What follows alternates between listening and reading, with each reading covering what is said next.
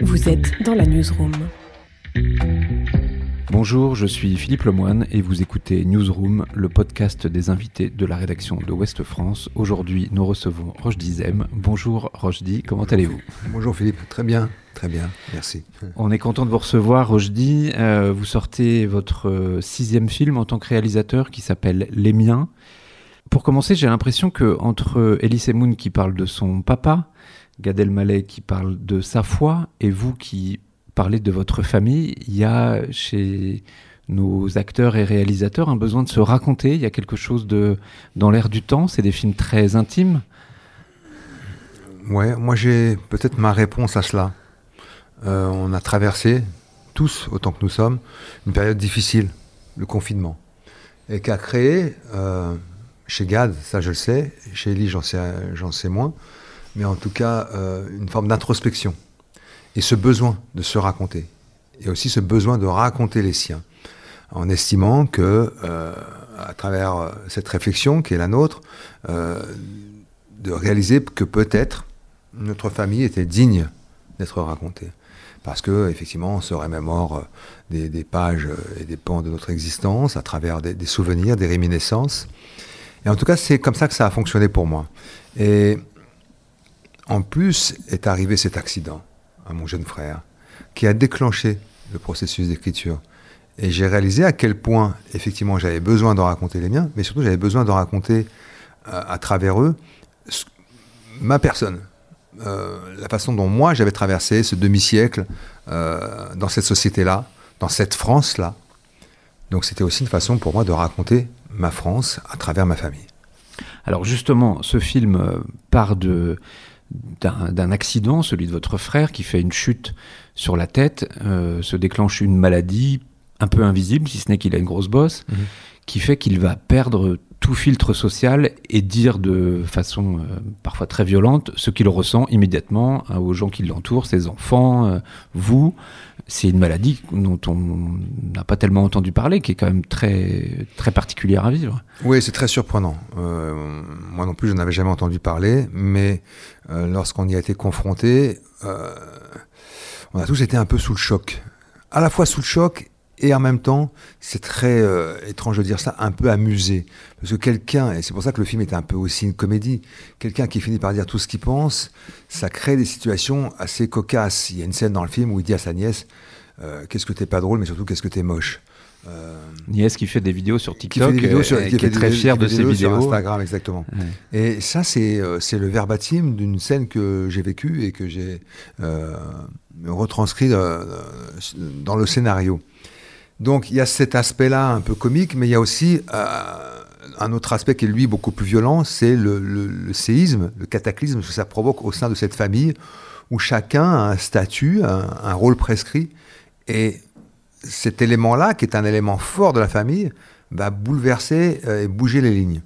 Et, euh, et là où c'est un peu moins drôle, c'est à quel point ça l'isole, lui, la victime de l'accident, euh, parce qu'il fait fuir par euh, cette nouvelle euh, violence des mots, mais aussi par la violence de son comportement. C'est trop douloureux pour son entourage, surtout pour ceux qui l'aiment, d'être confronté, d'assister à ça, d'être témoin de cela. Et le premier réflexe, assez primaire, c'est de, fuir. Et, et, donc le film raconte l'histoire de ces deux frères, puisque moi je joue le grand frère, et dans la réalité ça s'est déroulé comme ça. On, est, on s'était un peu écarté l'un de l'autre malgré euh, une différence d'âge assez... Euh, on, a, on a 15 mois de différence, donc on a toujours été très proches. Et sur les 20 dernières années, nous avions perdu euh, ce qui faisait le sel de notre relation, notamment la, complicité. Et cet accident va nous rapprocher. Et on va pas, non pas se découvrir, mais on va se retrouver et, de réaliser à quel point aussi que le plus handicapé des deux n'est peut-être pas celui qu'on croit. Alors justement, dans le, dans le film, il y a votre personnage à vous, qui est un, personnage euh, pas toujours très plaisant, qui est assez auto-centré, qui, euh, qui est animateur euh, d'une émission de foot à succès, qui est un peu la vedette de la famille et qui, du coup on a un peu l'impression qu'il pense plus à lui qu'à sa compagne, qu'à sa, sa, famille, qu'à son fils qu'on voit seulement apparaître à la fin du film. Mhm. Il y a une forme d'autocritique pour vous dans ce, dans ce film? Il y a une forme d'autocritique et puis aussi une volonté de, pas, de ne pas me donner le beau rôle. On ne peut pas être à la fois euh, euh, scénariste, producteur, réalisateur, et en plus offrir le rôle d'un personnage magnanime comme Mm. ça, avec beaucoup d'élégance. Non, j'avais envie, avec Maïwen, qui m'a aidé à écrire ce film et, et donc ce personnage, de, de- de développer quelque chose de, de l'ordre du dysfonctionnement, euh, tel que parfois mon entourage a, a pu le subir. Et c'était cette mise en abîme-là qui m'intéressait, euh, ce qui est perfectible chez moi. Et donc effectivement, le- quand vous êtes euh, comédien comme, euh, comme moi, et que vous êtes issu d'une famille modeste, et que vous avez ce statut particulier qui vous confère euh, une protection, vous êtes protégé, plus que les autres frères, plus que la sœur, vous êtes celui qu'on doit...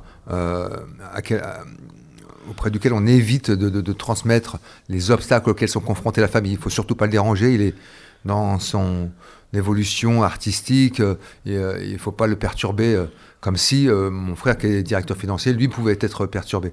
Donc il y a cette injustice-là au sein de cette famille. C'est ça que j'avais envie de raconter, et c'est surtout cette, cette démarche thérapeutique qui agit pour moi en tout cas comme une catharsis, que j'avais envie de développer à travers cette narration.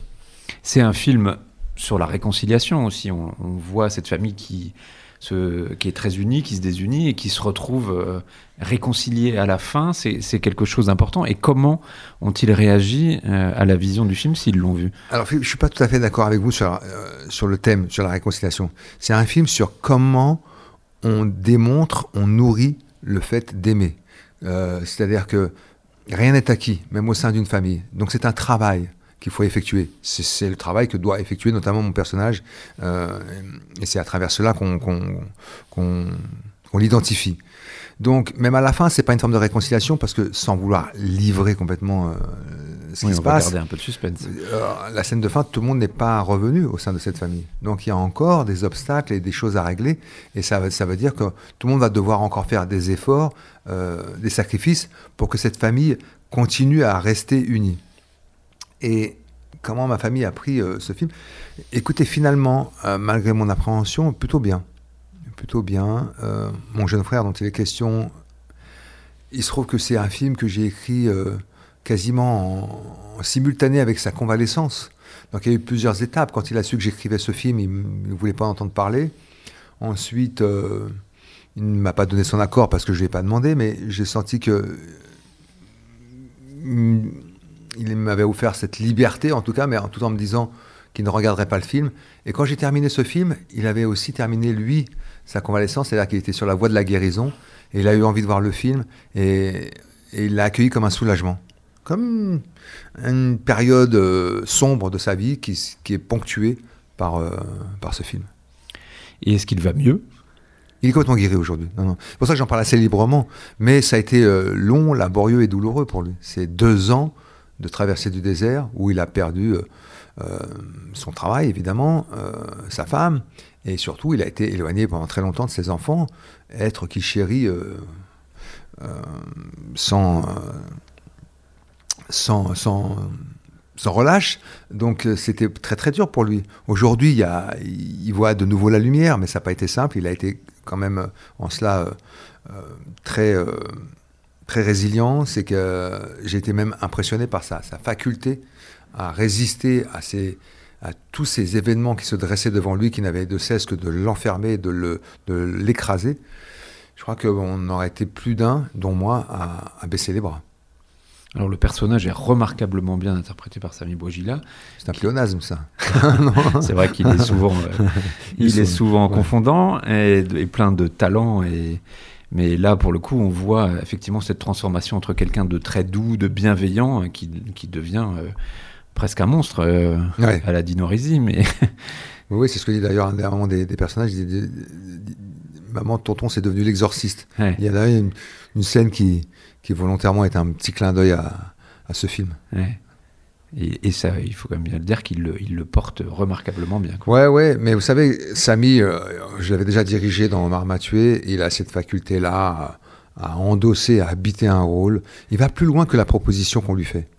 C'est-à-dire que, je me souviens quand je lui avais proposé le rôle de Marma Tué, il était parti s'installer dans le sud du Maroc, là d'où est originaire Omar Haddad, afin de s'imprégner de cette langue qui était la sienne. C'est pas à ma demande qu'il l'a fait, c'est sa propre initiative. Donc c'est un acteur d'une grande rigueur et qui, ouais, pour lequel j'ai une profonde admiration.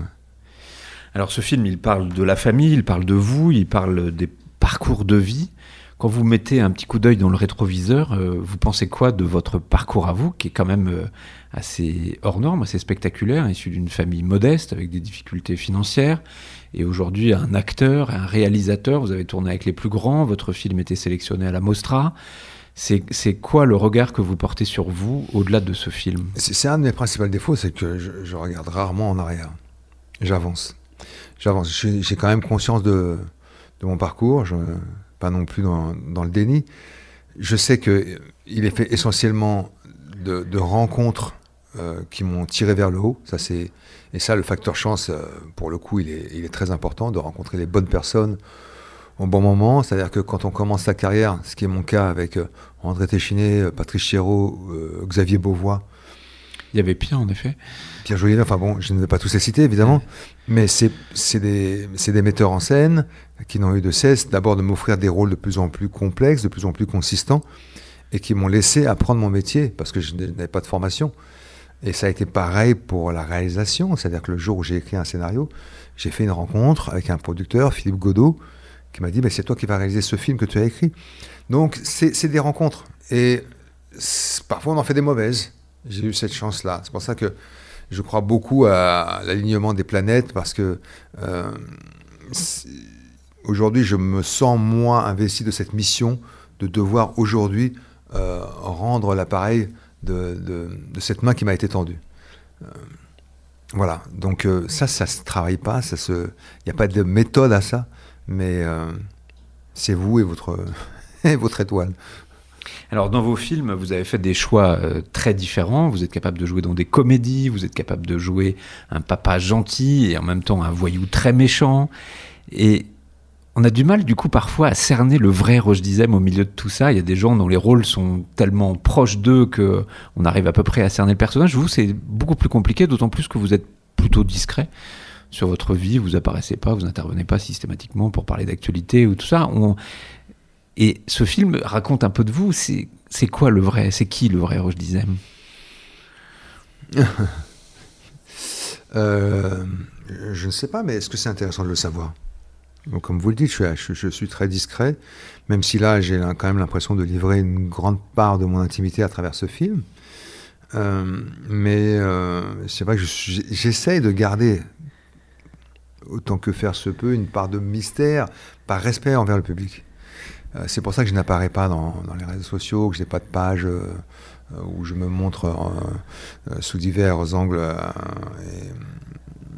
en vacances ou entre amis. Ces choses qu'on fait aujourd'hui. Euh, je ne critique pas ceux qui le font en plus, parce que c'est dans l'air du temps. Mais j'ai besoin de créer finalement euh, cette, cette cloison qui existe entre vous et le public. De la, de, la, de la battre de temps en temps, justement comme on va le faire ce soir, euh, en allant à la rencontre du public avec un échange autour d'un film.